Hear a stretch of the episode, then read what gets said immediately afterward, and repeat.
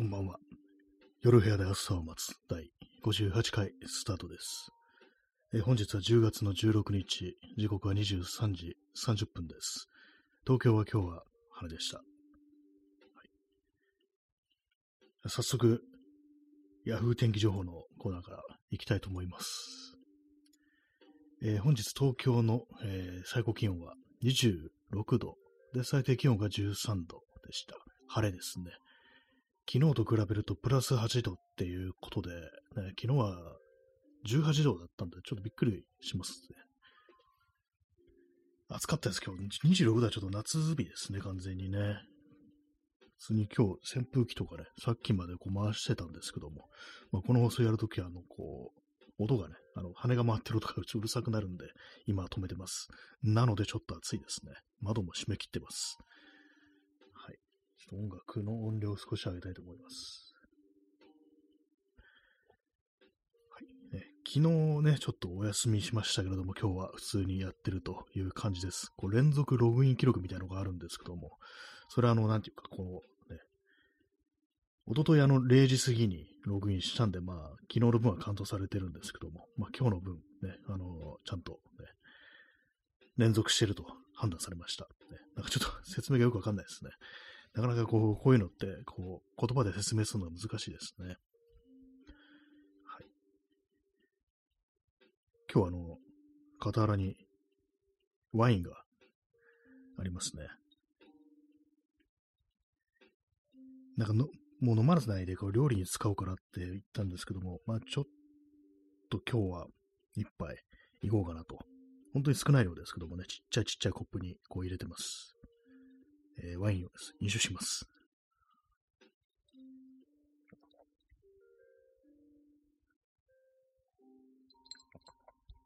氷入れてるんですけど、これ邪道なんですかね。ワインって、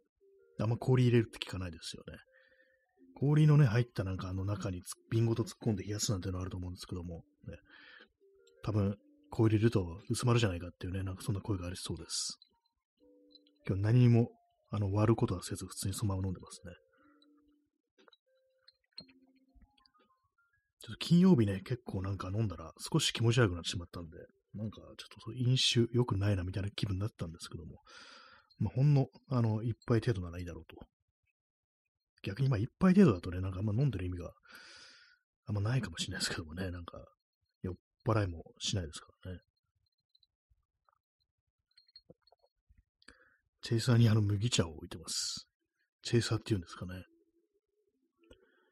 い。え今日タイトルがあの夜がまた来るとなってるんですけども、まあ特に意味はないです。夜がまた来る。これはあの元ネタはですね、あの小林明のさすらいっていう曲の歌い出しが夜がまた来るっていうね、そういうものなんですけども。私は小林明のバージョンは別にそんな好きなわけではなくって、あの、友川和樹がカバーしてる、ね、このさすらい。これが結構割と好きで、あの、一時期よく聴いてたんですけども、たまになんかその歌を思い出して、こう、夜がまた来るなんてことをツイッターにつぶやくことがこうあります。はい。明日の最高気温は25度ですね。まあ、ちょっと暑いです。で、まあ、最低気温も17度ってことで、今日よりもプラス4度ってことで、なんかね、こう、全然、こう、涼しくならない気がしますね。水曜日は22度、えー木曜日25度、金曜日26度と、なんか、あれですね、こう 普通にまた戻ってないって感じするんですけども、週末、土日はなんか 20, 20度、21度っていう感じで下がりますね。なんかまた、なんか冬が来るってのがちょっと信じられないような、そういう感じがしますね。このままずっとなんかずるずる行くんじゃないかみたいな、ね。次の夏まで、そんな風に思っちゃいます。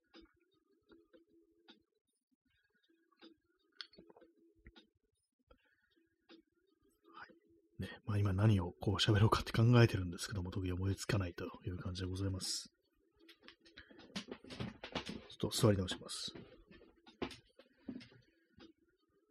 ちょっと前からあのー照明作ろうかなんて話をしてたと思うんですけども、LED テープを使った照明、あの、やっとあの買いました、その LED テープを。この間のあの Amazon プライムなんとかセールってやつで、こう、まあ、ほんの数百円なんですけども、300、2、300円くらいしか安くなってないんですけども、ちょっとそれを買ったんで、あのカットできる LED のテープっていう感じでカットして、まあ、何列か並べて、それをまあ、ね、ちょっと配線し直して、それでいこっかなっていう感じなんですけども、私あんまこう、ハンダ付けとかそんなやんないんで、ちゃんとできるかなっていう不安が少しありますね。またま照明作ったとして、それどういうふうに保持するのかっていうね、そこでまだあんまちゃんと考えてないんで、とりあえず板に貼って、その LED のテープを、それをまああの、吊り下げるというか、なんというか、こうね、アームみたいので保持できればなっていうふうにこう思ったりしてるんですけども、なかなか難しいものですね。まあ、アームね、なんかアーム買っちゃえばいいのかもしれないですけどもね。あとは、まあ、あのライトスタンドってやつ、これあのスタジオとかで、あの大きなね、こう、ストロボみたいなやつを使うときだとか、あと、ま、傘みたいなね、なんかアンブレラっていう、まあ、そのままの名前の、光を拡散させたりする傘、ああいうものを取り付けるのに使うライトスタンドってやつがあるんですけども、これがなんかあのー、中古屋とかね、行くと、中古カメラさんとか、ハードオフとか行くと、500円ぐらいで売ってるんで、そういうものを買って、こう、そこに取り付けるっていうのもありかなっていう。まあ、それちょっと具体的にどういうふうにくっつけるのかとか、それを考えなきゃいけないですけども、まあ、そこまでしか考えてないですね。要は、あの、買っただけで何も考えてないってやつですね。私がよくやる、DIY でよくやる行為ですけども。やっぱりちゃんとね、あの設計したりね、考えた方がね、うまくいく可能性高いんですよ。ちゃんとね、考えてからね、買わないと、大体ね、なんか変な感じになるんで、まあ今回その LED テープだけはまあ絶対に必要なものなので、とりあえず買いましたけども、そこからあの加工するにあたっては、ちゃんとあの設計して、こう、いこうかなと思います。ちょうどね、あの、手元を照らしてくれるようなライトってものはね、ちょっと惜しい感じもあるんで、あとはまあその写真の物撮りですね。そういう時にも使えたらいいなという、まあそういう感じのことを考えております。だからまあどちらにも使えるような感じにしようかなという感じで。で USB 接続のやつにしました。ね、AC アダプターとかもね、そういうなんか確かあると思うんですけども、USB の方がなんかモバイルバッテリーが使えそうだなと思って、こうまあ、いろいろね、こう場所を移すに、そういうの使えた方がいいだろうという感じで、とりあえず買ってみたというところなんですけども、2メートルのやつを買いましたね。2メートルで、あの、まあ、セールだったから1500円いかないぐらいの、そういう値段なんですけども、ね、まあ、うまく使えるかどうか。あと、まあ、2メートルで足りるのかな？みたいなことをちょっと思ったりするんですけども、割にちょっと大きめに作りたいなっていうのがあるんで、もしかしたら、あの、追加で買う羽目になるっていうね、そういう風になるかもしれないです。あと前にちょっと自分でね、こう作ったこう、照明に使ってた LED のテープもあるんですけども、それをね、なんか流用できるのか、ね、うまく接続できるのか、ちょっとね、私の電気的なことはあんま詳しくないんでわかんないですけども、できたらまあそっちもなんかね、あの、つなげちゃうみたいなことも考えたりしております。はい。えー、飲酒します。あと、あれを買いましたね。あの、ナトーベルト。あの、腕時計のベルトですね。腕に巻くね。まあ、腕時計だから腕に巻くだろうって感じなんですけども、そのナトベルトっていうのはナイロンのベルトですね。よくなんかタイメックスとかね、なんかああいう感じの時計についてる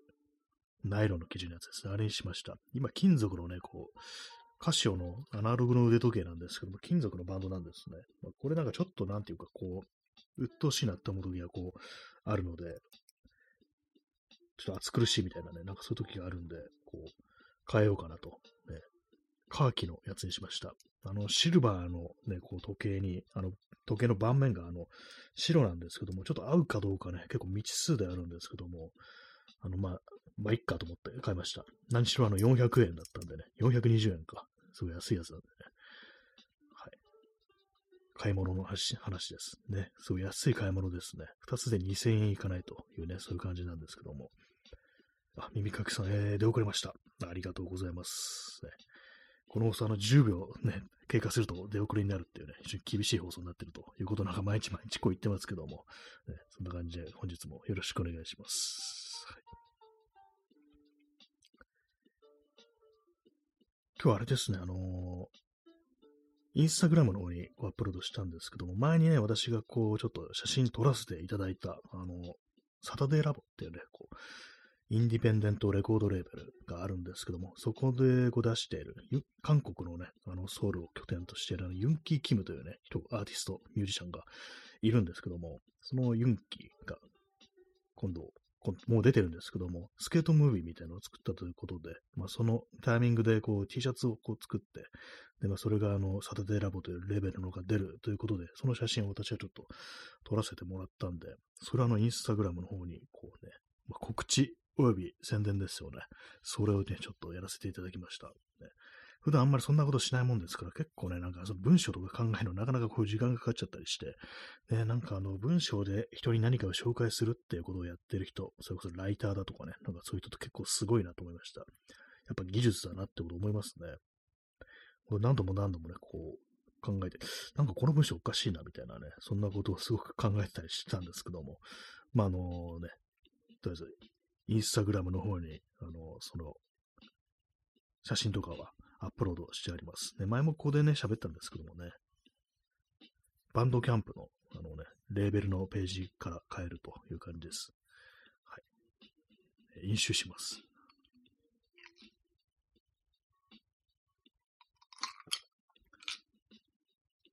でもあれですね、こう T シャツとかね、こう撮ってみて思うとな、思う思うとなってなんだ、思うんですけども、まあそれあのモデルさんがいてね、それで T シャツ着て立ってもらって、そういう写真を撮ると、そういうことすると結構人を撮るのは楽しいなっていう、そういうね、なんか結構当たり前というかなんというか、こう改めて気づくなっていう感じなんですけども、普段ね、まあその人と会ったりするときっていうのは、そのポーズとかつけて撮るってことはせずに、まああの普通にね、会って喋ってるとき、だからそういうね、なんでもないところを撮るなんてことをやってるんで、普通になんかね、こう、しっかりとこうね、あの、カメラの前に立ってもらって、で、もうあれですよ、顔も真顔ですよ。そういうようなことってこうあんまり、っていうか全然したことなかったんで、なんかこういうの結構面白いなっていうふうにね、思いましたね。そのなんかこう流れで結構物撮りってやつもなんかなかなか面白いのかなっていうね、こう、今まではなんかこう風景みたいなもんだとか夜景みたいなものしか、あとまあスナップですね。そういうのしか撮ってなかったですけども、割にこう、ちゃんとセッティングして撮ること、というね、撮るということの面白さみたいなものが少しあの、片鱗が見えてきたなという、そういう感じでございますね。結構考えてみてあれなんですよね。なんかこう、人の写真を見るとき、割となんか、こう、人間を撮った写真ね、ポートレートというかなんというか、でそこまであのかしこまらなくっても、人が写ってる写真って結構割とこう私見るの好きだなっていうのがあるんですけども、私の好きな写真家っていうとまず出てくるのがね、須田一世っていうね、こう人なんですけども、須田一世の写真で好きなのは結構なんかこう市政のね、人々を撮ったというね、感じの写真で、こう街の人々、近所の人々みたいな、そういう感じの写真を結構撮ってる人でもあるんですけども、でまあ、その、スタイ姿勢とね、どういう関係の人なのかわからないですけども、なんかこう、あれなんですよね、こうカメラの前に立ってる人が、こう、割となんか自然というかなんというか、ままさしく近所感みたいなね、ご近所さん的ななんかそういう感じがすごくよく出てて、それでまあ白黒のね、なんかあの、フィルムのこう写真でなんですけども、あのね、ああいうのやっぱ好きだなと思うんですけども、まあでも私あんまこう人撮ってないよなってことをね、なんかたまに思ったりして、ね、人間を撮るってどうすればいいんだろうっていうね、撮らせてくださいってもう頼むしかないよなっていうね、まあそれだけなんですけども、でもなんかあれなんですよね、こう、普通になんかね、人と会って友達と会ったりして、ちょっとじゃあ記念に写真を撮ろうなんてことになると、あの、ちゃんとセッティングしたりして、ね、三脚とか立てて、でやってると、なんかこう、あんま待たせるの悪いな、みたいな気持ちになって結構焦っちゃうんですよね。なんかあの辺のなんか自分のその、心持ちというかね、何かこうその、取るにあたっての心構えみたいなことっていうのは結構重要だなと思いましたね。人にこう接するにあたっては。その捉えてる人がこう嫌な気持ちにならないように、こう和む気持ちが和むようになんかいろいろするっていうね、割とまあそういう人を撮る、人間を撮るというね、写真家からしたら結構重要なのかななんていうふうにね、思いました。まあ、機会があればね、こう人間を取るっていうのをどんどんやっていきたいなというふうに考えているというところでございます。えー、時刻が23時44分ですね。麦茶を飲みます。あの、ワインは飲み干しました。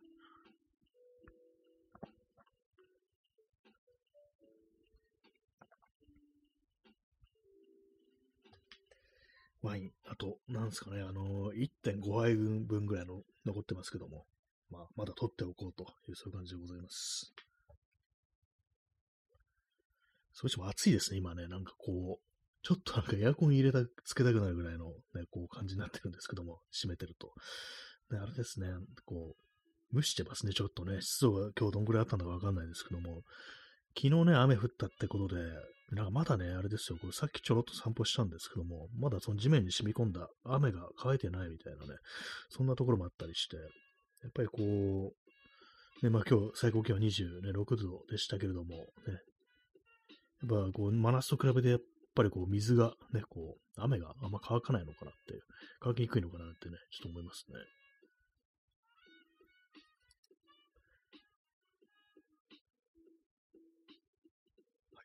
夜がまた来るという感じなんですけども、えー、そうですね、今こう、そう、さっきあの LED の照明を作るって言ってましたけども、なんかあれなんですよね、もっと他に作る、たいものがあったような気がするんですけども、よく忘れますね、なんかね。そうですね、あのマイクを置いて、で、まあ、周りのね、になんかこう、スポンジみたいなのを置いて、ちょっとしたあの、こう、録音ブース的なものを作りたいなんていうね、話をしてた気がします。ね、全然忘れてましたけども。一応その手のやつね、メモってあるんですけども。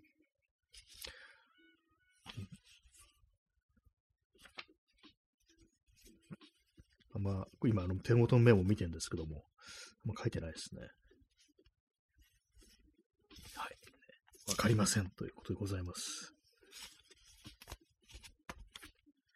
その丸の子を買ったのになんかね、あれですよね、こう全然まだ使ってなく、ね、試しもしてないっていう感じなんで、それもなんかどうにかしたいですよね。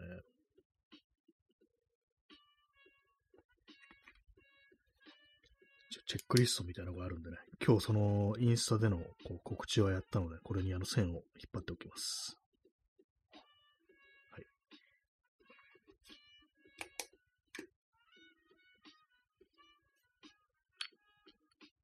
わずかに残ったワインを飲み干します。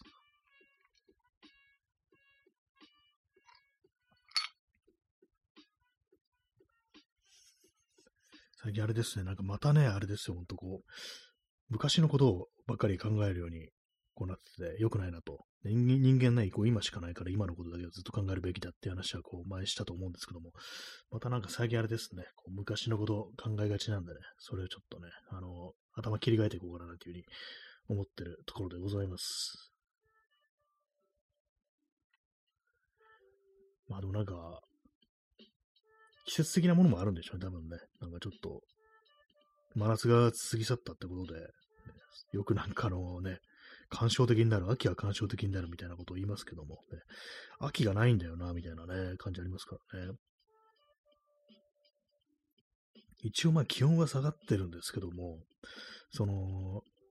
匂いがないっていうね、季節の匂いみたいなものがないですね。こう、鼻からね、スーッとなんかこう空気吸い込んで、もうね、こう、全然ね、あのー、その季節特有の匂いみたいなものはしないって、これなんか毎年、私毎年言ってるんですけども、去年も一昨年も言ってると思うんですけども、ね、あと、あれですよね、証券、萩原健一がなんかコカインを吸った時のね、こう、ことを語ってて、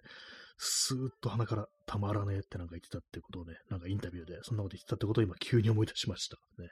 まあ、コカイン吸ったことないですけども、ね、鼻から吸うってね、なんかあのね、鼻ツンとしないのかなと思うんですけども、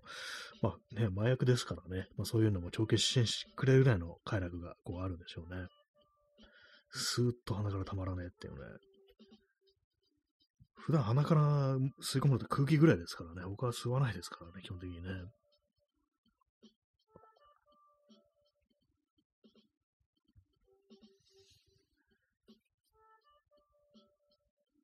時刻は23時49分ですね。こう、なんか、ちょっと今日黙りがちですね。なんかあんまこう、喋ることがね、こうないんですよね。こう、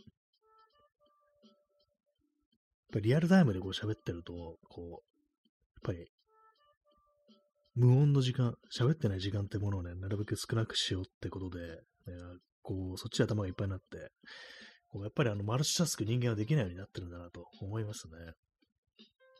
一つのことを考えながら二つの、ね、その裏で何かこう別なことをね、こう気にしておくってことは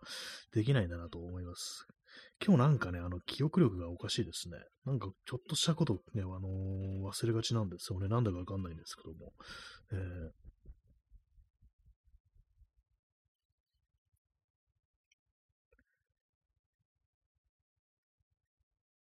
この間、あの、ちょっと建築関係の展示を見に行ったってお話をしたと思うんですけども、えー、伊藤豊夫というね、こう、人の展示っていうね、こう、まあ、私そんなにあの建築詳しくないもんですから、あんまりこう語ることもないんですけども、こうあれですね、あの、結構ね、立派ななんかね、冊子というかカタログというか、そういうもの、そういうものをなんかね、こういただけたんですよ。もう全員に配ってるって感じで、来場者に。結構すごいなと思うんですけども、まあそのいろんなこう建築がこう、ね、載ってるんですけども、詳細な説明と。あれですね、なんか見てると、あのー、パンチングメッシュっていうんですかね、金属にあのー、アルミの板みたいのにこう穴が開けたやつ、そういうのを結構使ってる建築家なんですかね、なんですね。なんかこれ見てると、確かになんかいろんなとこでこのパンチングメッシュを建築に使用してる、ね、建物なんかいろんなね、こう、ところに使ってるっていうのを見る気がするんですけども、もしかしたらこれあのー、オリジナルがこのね、初めにやったのがこう伊藤豊という人なのかななんていうふうに思ったりして、まあ、そういう目で見ていくと、もしかしてあそこのあの建物も伊藤豊の手によるものなのかなみたいな、そういうのがこうあったりして、なんかそう、ビルのね、こう、外壁が波打ったような形してるっていうのもあったりして、あれ、これなんかあれ、四谷とか新宿でこんな感じの建物見たことあるんだみたいな風に思って、まあ何か関係があるのかどうかちょっとわかんないですけども、割とね、なんかこう、建築っていうのはこう、あんまね、わかんない人間からすると、そんなにその建築家個人のね、こう、あれが強烈に出るものっていうのは、そういう、こう、印象はあんまなかったんですけども、やっぱなんかそれ個人のこう味というかなというか、持ち味、特色みたいなものって、やっぱあるのかなっていうふうにね、思いました。横浜風の塔っていうのを手掛けていて、これはですね、なんかタワーみたいな形してるんですけども、あの、排気と多分ね、あの、あれだと思うんですけども、あの高速の地下を通ってるね、高速道路とか、まあ、あの、東京だとね、あの、山手通りだとか、ああいうところに、まあ、その排気塔みたいなのがあるんですけども、それをね、なんか多分カバーする形で、周りを金属のそのメッシュの板みたいなやつで、こう、まあ、円筒型っていうんですかね、こう、丸い形でこう覆って、そこになんかネオン管みたいのをこう配置して、それでこうね、こう、なんか独特な、こう、照明の仕方でこうね、その排気塔を浮かび上がらせるってことをしてるんですけども、これなんか面白かったですね。で、まあ、あのね、あの全然、あの、写真もね、絵もなしにっていう感じですけども、言葉で説明するって感じですけども、ね、風の塔ってなかなかいいタイトル、名前ですよね。排気塔、まあ、風が出てきますからね、ところね、あれに風の塔とつけるってね、しかもそれをライトアップしてしまうという感じで、横浜にこんなんあるんだというね、感じですね。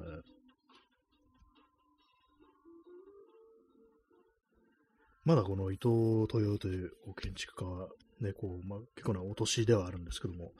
存命中ということで、ね、まだ現役なようですよ。まあ、結構教える側に回ってるっていうね、感じなんですかね。はい。ね、無理やり今話題をね、なんか掘り出しましたけれども。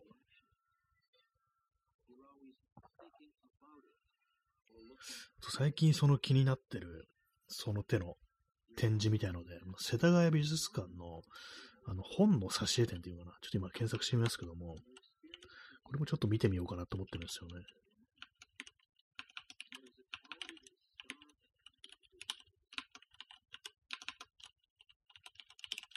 世田谷美術館ね。公園の中にあるっていうね、ところですけども。今ね、見てます。あこれあれですね、あの、雑誌に見るカットの世界っていうね、タイトルでやってるんですけども、あそうですね、この間、あの、西荻窪のタイトルっていうね、本屋に行って、あの、暮らしの手帳の原画展っていうのをね、こう、見たんですけど、その時にその会場でこう、そのチラシがあって、そこに出てたんですけども、雑誌に見るカットの世界、えー、世界と暮らしの手帳っていうね、まあ、その世界っていうね、宮波書店の雑誌と、暮らしの手帳ってまあ有名なね、ありますけど、それらの雑誌に載っていた挿絵、カットをね、こう、展示してるっていうことなのだと思います。割とね、なんか私の中で、この暮らしの手帳的なものって、なんか結構大きいのかなっていうふうに、あの、ふと思ったんですよね。なんでかっていうと、あの、私はね、子供の頃、幼い頃、なんかね、家にね、なんか暮らしの手帳のバックナンバーがね、あったんですよ。まあ、同じ話これ前もしましたけども、なんかね、こう結構古いね、本があるなと思ったんですけども、ね、あのー、古い暮らしの手帳、ね、近所の人からなんかもらったって言ってね、なんか結構十数冊ぐらいあったのかなって感じなんですけども、まあ私子供だったんですけども、まあ内容とかよくわかんないですけども、なんとなくね、その、暇な時とか、それをなんかこうね、見たりしてたんですですけども、あの、結構なんかその、写真の撮り方だとか、あとまあその紙面のレイアウトだとか、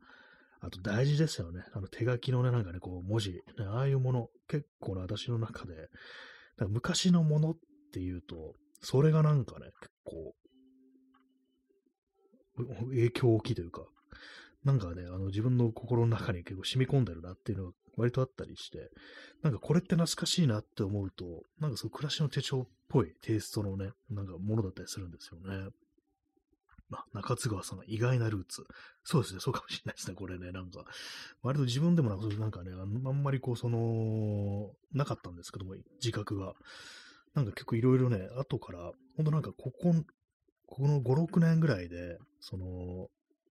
暮らしの手帳というものが、は存在っていうのは結構特別なだったというね、なんか、そんなことをね、知って、で、まあ、図書館とかでね、なんかこういろいろこう、読んで、その何でしたっけ、あの、花岡康二っていうね、こう編集長の人ですよね。なんかその人がいろいろ、まあ、この写真だとか、大事だとか、そういうね、あの、デザインだとか、そういうの非常になんかこう、ね、多く大きい影響というか、まあ、編集長ですからね、その人が作ったということで、まあ、そのね、あの、そまあ、そういうものに、非常になんかこう、ね、影響が大きかったなって思います。ね、言いましょう。途中で何言ってるか分かんなくなりましたけども。あ、耳かきさん、えー、メタル雑誌のバーンは暮らしの手帳にとても影響を受けたと書いてました。あ、そうなんですね。メタル雑誌が暮らしの手帳にってなんか面白いですね、それ。バーンは私ちょっと読んだことないんですけど、名前は知ってますね。メタル雑誌。ね、こうそうなんですね。逆になんか気になってきました、バーンは。ね、未だになんかその暮らしの手帳的なテイストがこうあったりするんですかね。なんかあのね、ギターの耐久テストとかやったりするんですかね。暮らしの手帳はあの家電製品の耐久テストだとか、使い勝手とかいうものすごいなんかこう、詳細にレビューしてたっていうね、なんかこういうことを聞いたことがあります。私もね、子供の頃ね、なんかね、その、家にあった、その古い暮らしの手帳のバックナンバー、なんかね、その掃除機のテストとかをね、こうやってて、ね、なんかかなりね、こう、すごく細かいとこやったなって記憶ありますね。えー、耳かきさん、えー、広告主に忖度をしないレビューという姿勢は大事にしてると話してました。あ、そういうところなんですね。確かなんかそこ、暮らしの手帳ね、そうだっていうふうに聞いたことあります。ね、忖度なしのレビューね、本当にユーザー目線のということで、それがなんかメタル雑誌っていうね、ところにこう、影響を与えてるというのはなかなかこうちょっと面白いですね。バーン、ちょバーンなんかちょっと 読んでみたくなりましたね。メタルちょっと全然詳しくはないんですけど、知らないんですけども。えーえー、8分だ、あと1分ぐらいになってますけども、じゃあとりあえずあのちょっと一旦終わってまたすぐ始めたいと思います。まあ、ちょっと30分フルでやるかどうかはわかんないですけども、ね。えー、勝川さん、えー、内容的には今、LDK という雑誌も自前でテストしますが、デザインとか思想みたいなものはない感じですね。ああ、そうなんですね。こうレビューの姿勢みたいなものはまあちょっとあるけれども、デザイン面とかまあね、思想はね、確かにちょっとあのね、いろいろあったかなと思いますね。その、花森康二でしたっけ？ね、なんか、そう、反戦の姿勢ってものは非常に強く打ち出してたなという、なんか、うっすらね、私子供心今なんか、それ、ちょっとね、なんか、書いてあったような気がするんですよね。まあ、そういうわけで、一旦ね、あの、残り30秒なんで、一旦終わってすぐまた始めたいと思います。麦茶を飲みます。暑いですね。なんかね、ほんと、扇風機つけようかなと思ってます、今。ね。ちょっとノイズとか次入っちゃうかもしれないですけども、ね、足からずという感じで、ね、とりあえず、まあ、あの、第一部、間の後、すぐ始めたいと思いますので、よろしくお願いいたします。はい。でそれでは、夜がまた来る、ね、第二、一部、間でございます。はい。えー、第一部が終わりましたので、えー、即座に第部の、第二部の方に行きたいと思います。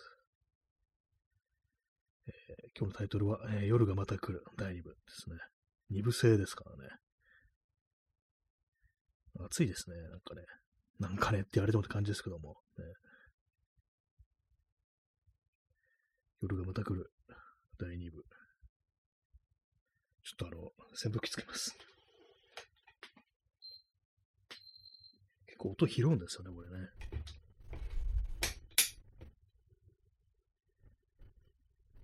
ノイズみたいなのが入るんで、ちょっと少しだけ、えー、スマホの位置を傾けて入らないようにしたいと思います。はい、それでは第2部。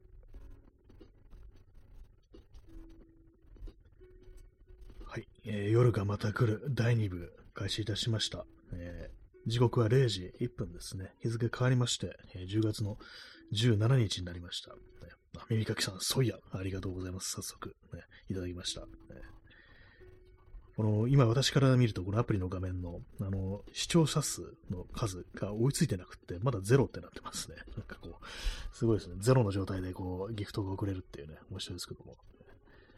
はい。まあ、そんなわけで第2部、ね、始めたいと思います。暮らしの手帳をね、なんかこう自分の中で割とこう影響が大きかったんじゃないかみたいなことを思ってるんですけども、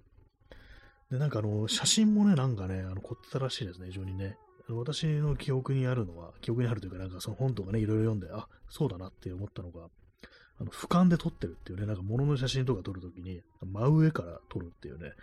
ことに結構こだわってたみたいで、まあ、これちょっとあの、私も記憶は曖昧なんですけども、なんか本にね、あの、まあ、高い位置から撮らないといけないから、あの、屋根の、屋根っていうか、あの、天井の梁の部分に登ってなんかカメラ構えて撮ったなんて話をなんかどっかで私は聞いたことあるような気がします。結構ね、なんかそういう工夫を凝らして、ね、こう自分の世界というもの、ね、こう、理想とするものをその雑誌というものにこうつ、ね、注ぎ込んだっていうね、力を、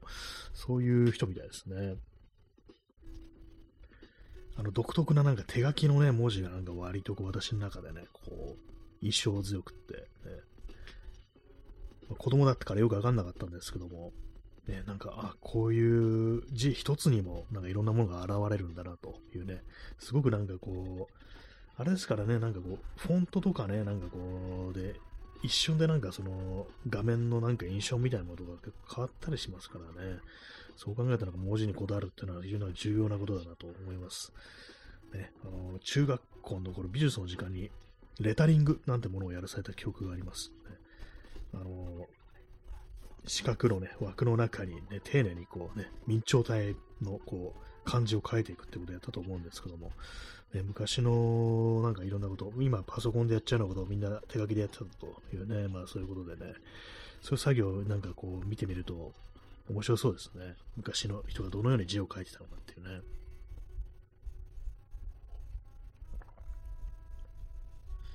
えー、麦茶を飲んでます。まあ、そんなわけで、世田谷美術館で、まあそういうね、雑誌で見るカットの世界というものがこうやってるらしいです。観覧料200円、一般200円、65歳以上100円、えー、大高生150円、中小生100円っていうね、すごく細かく分けられてますね。こうね。えー、耳かきさん、えー、耳かえー、今も暮らしの手帳が復活しますが、旧ファンが厳しくて相当大変らしいです。復活した当時はビリビリに破いた雑誌が送り返されてきたと聞きました。あ、そこまで。えー、なんかそうですね、復活してるなってことは、復活すれば私なんかあの、一旦やめてたってこと知らなくて、ずっとやってたのかなと思ったんですけども、復活なんですね。旧ファンがね、こう、切り口相当大変っていうね、なかなかこう、あれですね、こう、そういうことあるんですね。まあ、何しろこうね、こう、精神的支柱の花森康二が、もうすでにね、こう、この世にいないということで、まあ、いろいろあるのかもしれないですけども、そういうなんかね、あの、非常に影響力の大きい人っていうのはね、こう、いなくなると、やっぱ結構、やっぱ色が変わっちゃうから、それがね、こう、今までと違うってことで、なかなかうまく引き継ぐのが難しいみたいなことありますからね。えー、P さん、えー、忖度しないと言っても、噂の真相はちょっと遠慮したい。あなんか、ゴシップ雑誌みたいなやつですよね。こう、これ昔、今もないんですかね？なんか名前は聞いたことあってね、なんかこういろんなこう、結構物議を醸したみたいなこ話ではこう聞いたことあるんですけども、ね、忖度はじゃあしてなかったんですね。忖度はしないと言ってもなんか、やばい内容っていうね、ことだったんですかね。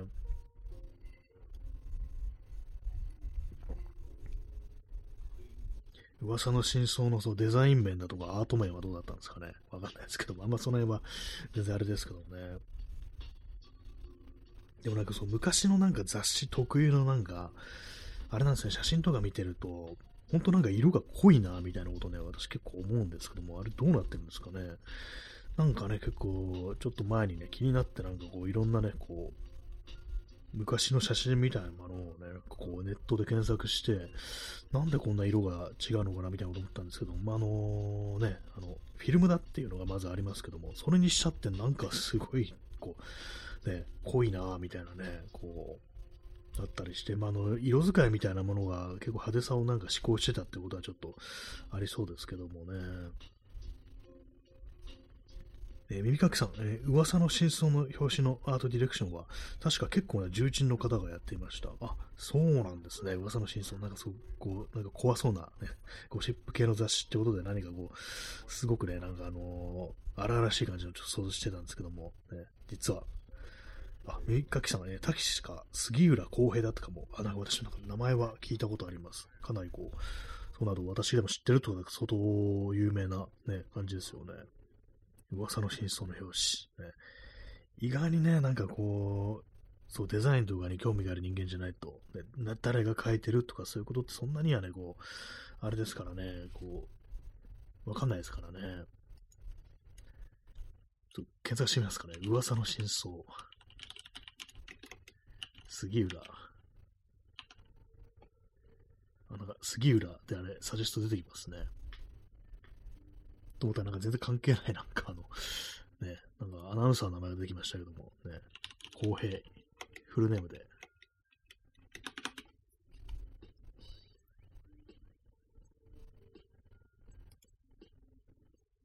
杉谷公平デザインコスモスというね、これあの、むさびの、むさびのウェブサイトがこうヒットしました。あ、耳かきさん、え、やっぱりそうでした。あ、そうなんですね。噂の真相。ね、なんかちょっと不思議なね、こう感じしますけどもね。なんかすごい今凝ったウェブサイトがこう表示されてて、噂の真相があるかどうかちょっと難しいですね。探し出すのが。あ、右かきさん、えー、杉浦公平、噂の真相で検索者出てきました。あ、そうなんですね。私今の、あれなんです。Bing で検索してました。ちょっと Google でやってみますね。Google。最近あれなんですよね、Google あんま使ってなくて、こう、はい、あ、なんか出てきましたね。新宿消防っていうね、あの、とこからできました。このスタイルですね。あ、なんかちょっとわかかってきました。あの、います、います、いますねって言い方失礼ですけども、ね、なんか確かになんか、こういう感じのね、あの、表紙だったんですね。ちょっと意外な感じしました。なんかあの、私あの、フライデー的なものだとか、そういうのなんか、勝手に想像してたんですけども、だいぶ違いますね。こういう感じのだとかね。スキャンダル、反権力スキャンダル雑誌っていうね、そんなことが書いてありますけども、1979年創刊で、えー、2004年に、えー、休刊ってことになってますね。その後はまあ、特に復活はしてないって感じなんですかね。なので結構意外でした。なんかこういう感じのね、こう、表紙だっていうのはね、なんかもっとどぎついなんかこう、ものをこう、想像していたんですけども、ね、画像検索とかするとバッと出てきますね。確かなんかこういうスタイル、なんかこう、ね、いろんなところで見かけたようなこう気がします。あんまりこう意識してないと、ね、あれですけども、ね、こういう感じでなんかの本のデザインみたいなものとかね、なんかこういうものって、こう、気づかぬうちに、いろんなところでね、なんかこう、自分のね、あれにこう、影響あるの、影響というかなんていうか、何がいい悪いっていうね、まあそういう判断をするときに結構影響あるのかなと思いますね。子供の頃から触れてたもの、よく見たものっていうね、そういうものがなんか、やっぱこういうのがいいのかなみたいな風に思ったりするっていうね。私の中ではなんかその、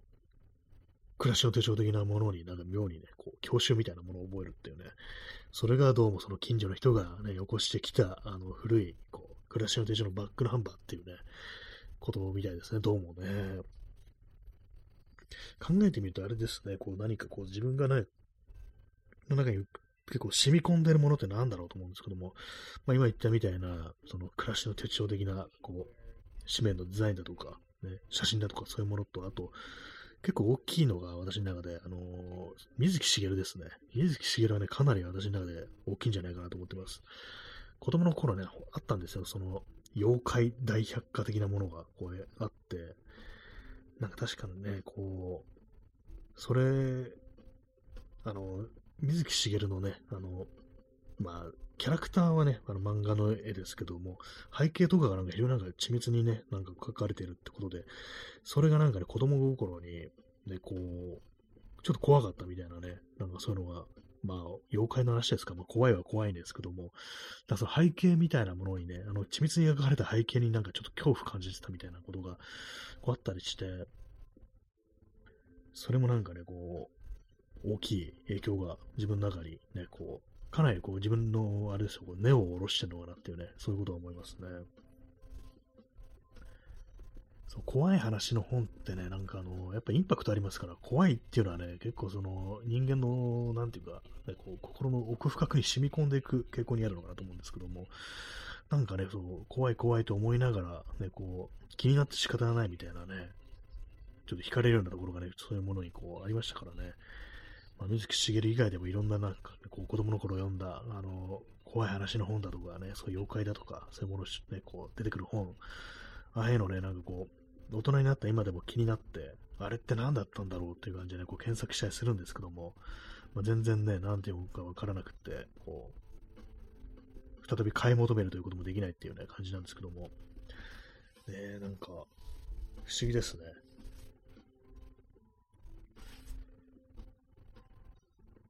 怖いものってなるとやっぱあれですね、あと、まあ、怖いだけじゃないですけども、あれですね、あの、裸足の弦もね、割に私の中で結構影響が大きいかなと思いますね。耳かきさん、えー、漫画日本昔話も怖いの多かったです。ああ、そうですね、こう結構ね、昔話は恐ろしいものがね、多いですからね、なんかこう、普通に死んでしまうみたいなね、なんか最後そういう話とかこうあったりしてね、私、なんだかね、ちょっと忘れちゃったんですけども、なんか山小屋みたいなところでね、こう、何かをやってるね、こう、男のところに窓の外からね、こう、なんかこう、恐ろしげな怪物がこう、声をかけてくるっていう話、まあ、こう同じような話多分いっぱいあると思うんですけども、それのなんかね、こう、絵っていうか、まあアニメですけども、それがなんかね、こう、怖かったっていう記憶があります。なん、な、どんな感じだったかちょっとね、覚え出せないんですけども、正確に表現できないんですけども、あの、ハリエ、ちぎり絵みたいな、そんな感じだったかもしれないです。結構ね、そう、絵本もなんかね、なかなかその、影響でかいですね。あと、まあ、前、私、ここで話したんですけども、子供の頃読んだ絵本で、確かのタイトルが、あの、牛方と山んばっていうね、タイトルなんですけど、まあ、こういう、この話ではね、いろんなこう、同じ絵本でもいろんなね、この出てますけども、私が読んだ、そのヤマンバのね、こう絵本は、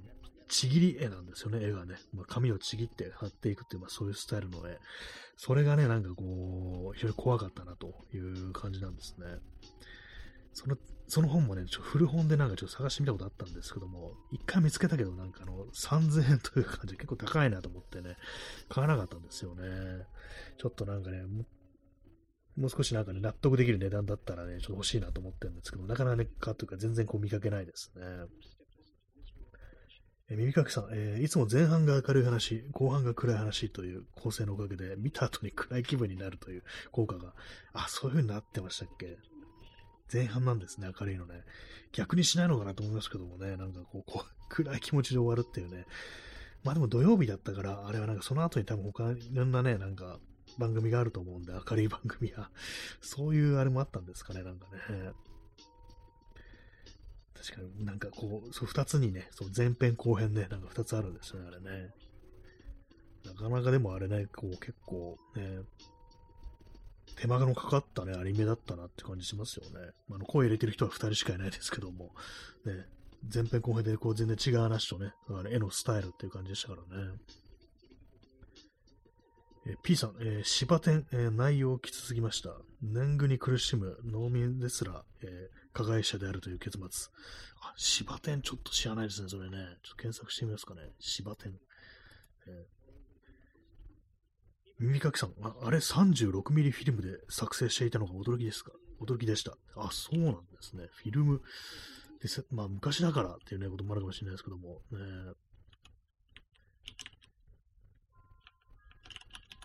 結構ね、なんかもう、昔のものってね、手間かかってますよね、普通にね。なんか当たり前なこと言いますけども。ねあ、柴田屋出てきました。ね漫画日本昔話で検索しますかね。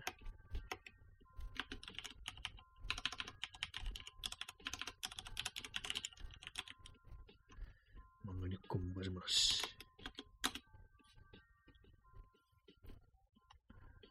柴天、ちょっと出てこないんですけれども、まあ、あの、柴天という話自体は結構有名なものらしく、ね、ウィキペディアが出てきました。柴天または柴天狗は高知県や徳島県に伝わるカッパに近い妖怪、もしくはカッパの一種っていうね、ことらしいです。え外観は身長1メートルの小さな子供のようで全身に毛深い体毛が生えていると。まあ、カッパ的な存在なんですね。ともこれ見てみると、こうなんか、あれですね。あのー、狼少年的なこう話なんですかね、これね。漫画日本昔話の方が出てこないんですけども、えーえー、右書きさん、えー、それが終わった後は、加藤ちゃん、ケンちゃん、ご機嫌テレビだったので、温度差が結構ありますねって。あ、それで、加藤茶と志村けんのね、あの、番組ですよね。確かにそれが来てんなら、まあ、もうあれですよね、こう、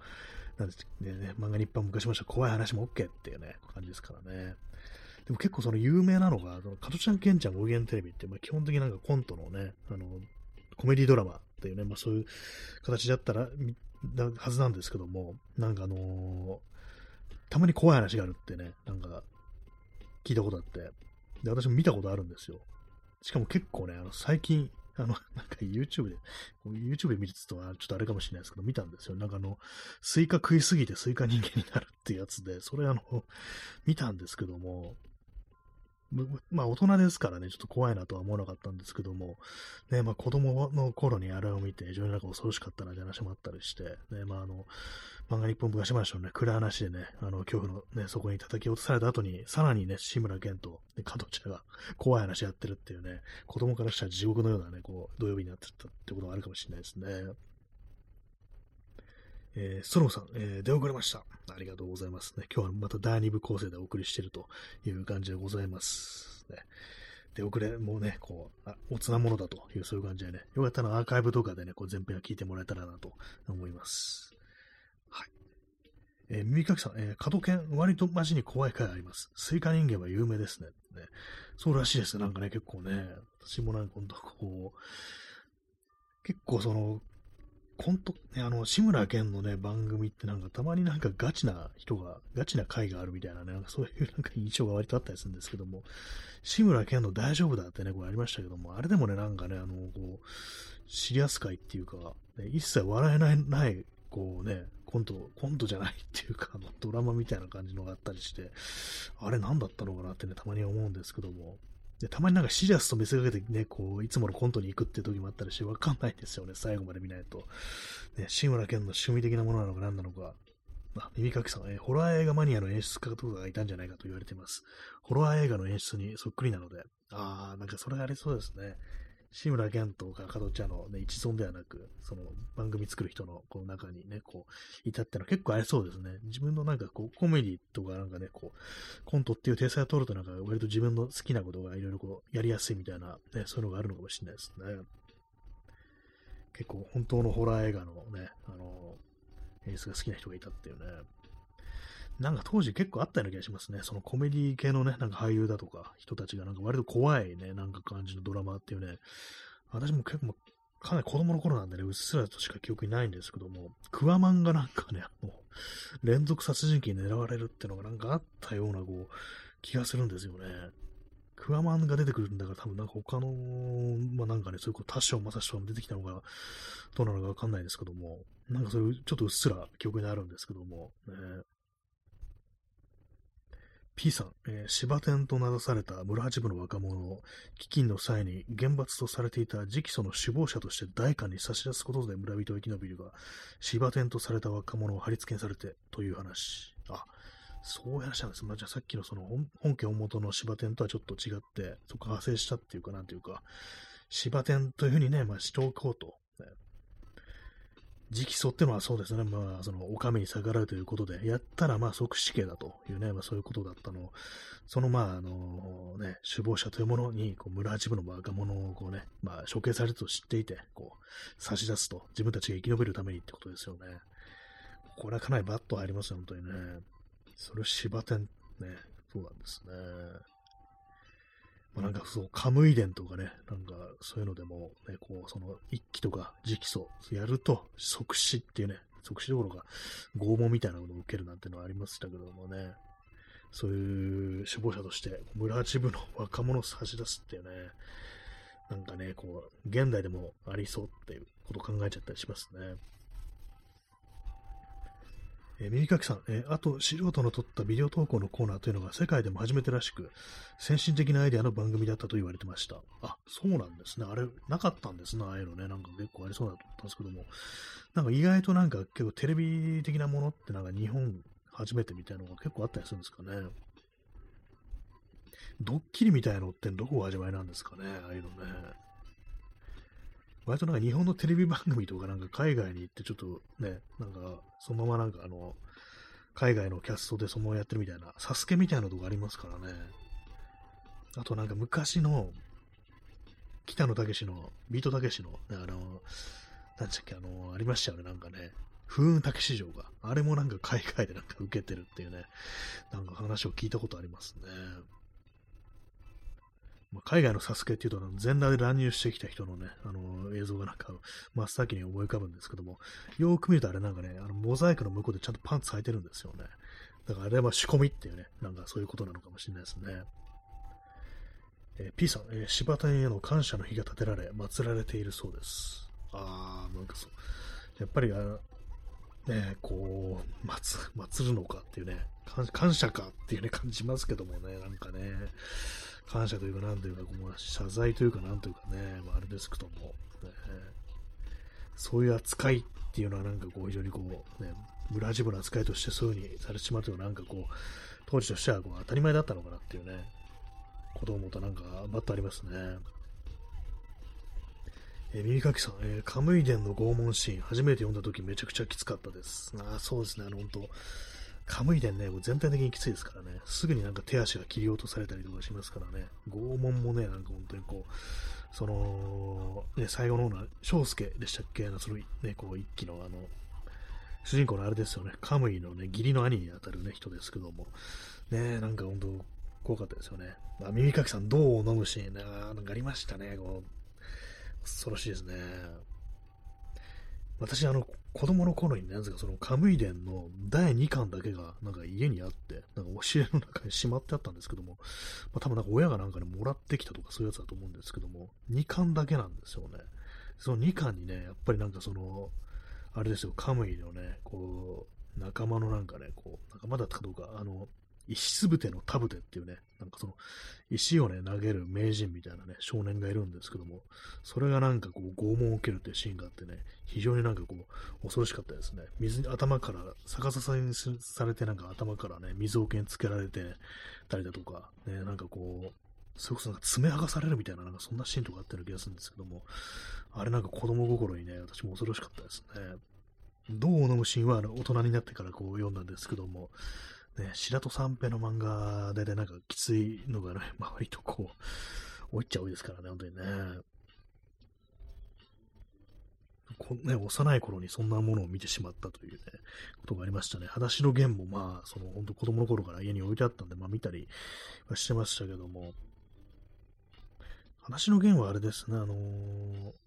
幼すぎてね、あの逆に慣れてしまったところありますね。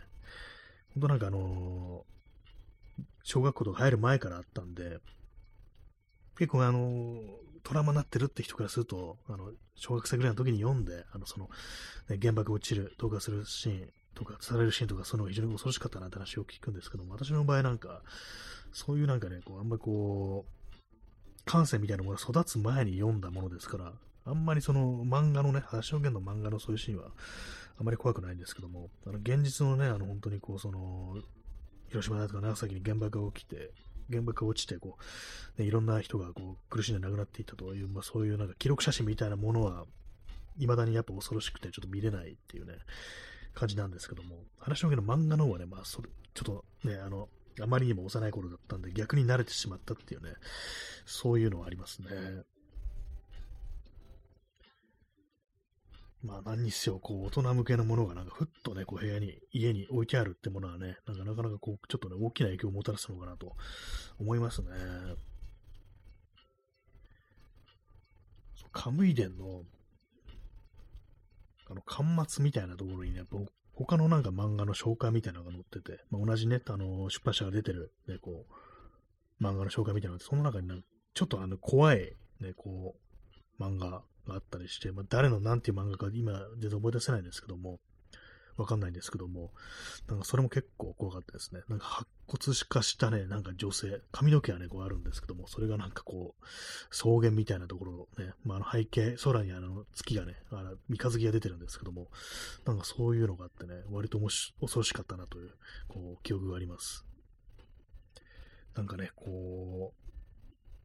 子供の頃見た怖いもの、恐ろしいものっていうのも記憶、ほんとなんかずっとなんかね、その大人になっても、あの、心の中に残り続けて、結構その恐怖心みたいなものがなんか自分と一体化するようなことが、ところもありますね、本当にね。えー、時刻は0時27分ですね。10月の17日です。芝天ってなんかあの、絵本になってますけども、絵本の方の芝天はなんかオリジナルのなんかカッパの話っぽいですね。その、村地部の若者の話はちょっとどうもないっぽくって、ね、漫画日本昔話の芝天は、ね、そう話なんですね。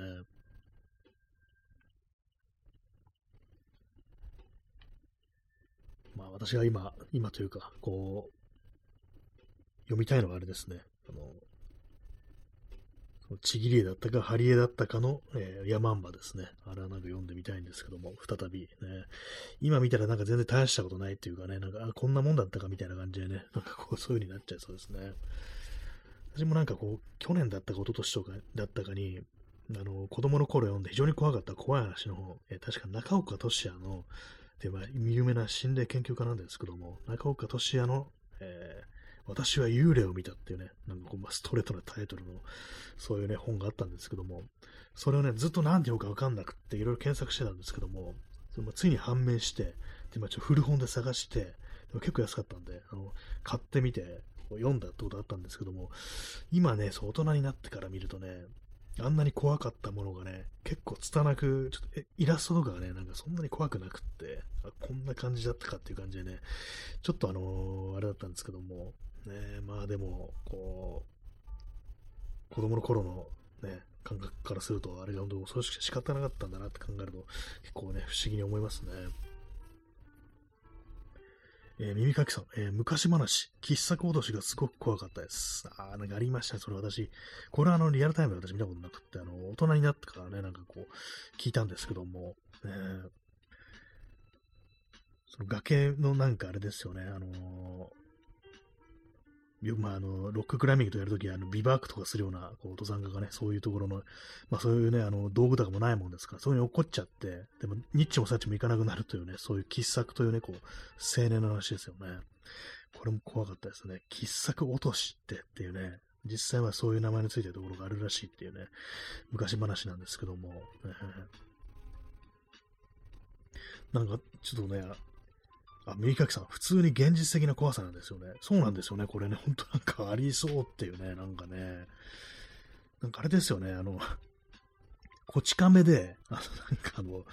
同じシーンがありましたよね。なんか同じようなシチュエーション。ね。そのが崖の中腹みたいなところに、ね、落っこっちゃった、こう、登山客、若い女性二人連れをね、こう、助けようとして、部長もそこになんかこう、ね、降りていくんだけど、別れなくなっちゃうっていうね、まあ、あの、まあ、両津が助けてくれるんですけども、ね、逆漫画ですからね。シチュエーション的になんかかなり怖かったですね、よく考えるとね。なんか、不思議なんですけども、ここ最数日、私、喫茶豪都市のことをね、ちょっと考えてたんですよ。急に思い出して。ね。なんか不思議ですね。なんでそんなことをね、急に思い出したのかね、全然こう、思い出せないんですけども。ね。まあ、いろんな怖い話が昔あったよな、という感じでね、皆様のこんなね、話が怖かったトラウマだっていうのありましたら教えてください。ね、そんな感じで残りね、30秒切りましたけども、ね、そろそろお別れの時間が近づいてまいりました。10月のね、17日なのになんでこんな暑いんだって感じですけども、ちょっと扇風機のね、音があのうるさかったかもしれないですけども、ね、まだまだ夏は続きますというね、そういう感じでね、そろそろお別れとね、こうさせていただきたいと思います。そんな感じでね、本日もご清聴ありがとうございました。それでは、さようなら。おやすみなさい。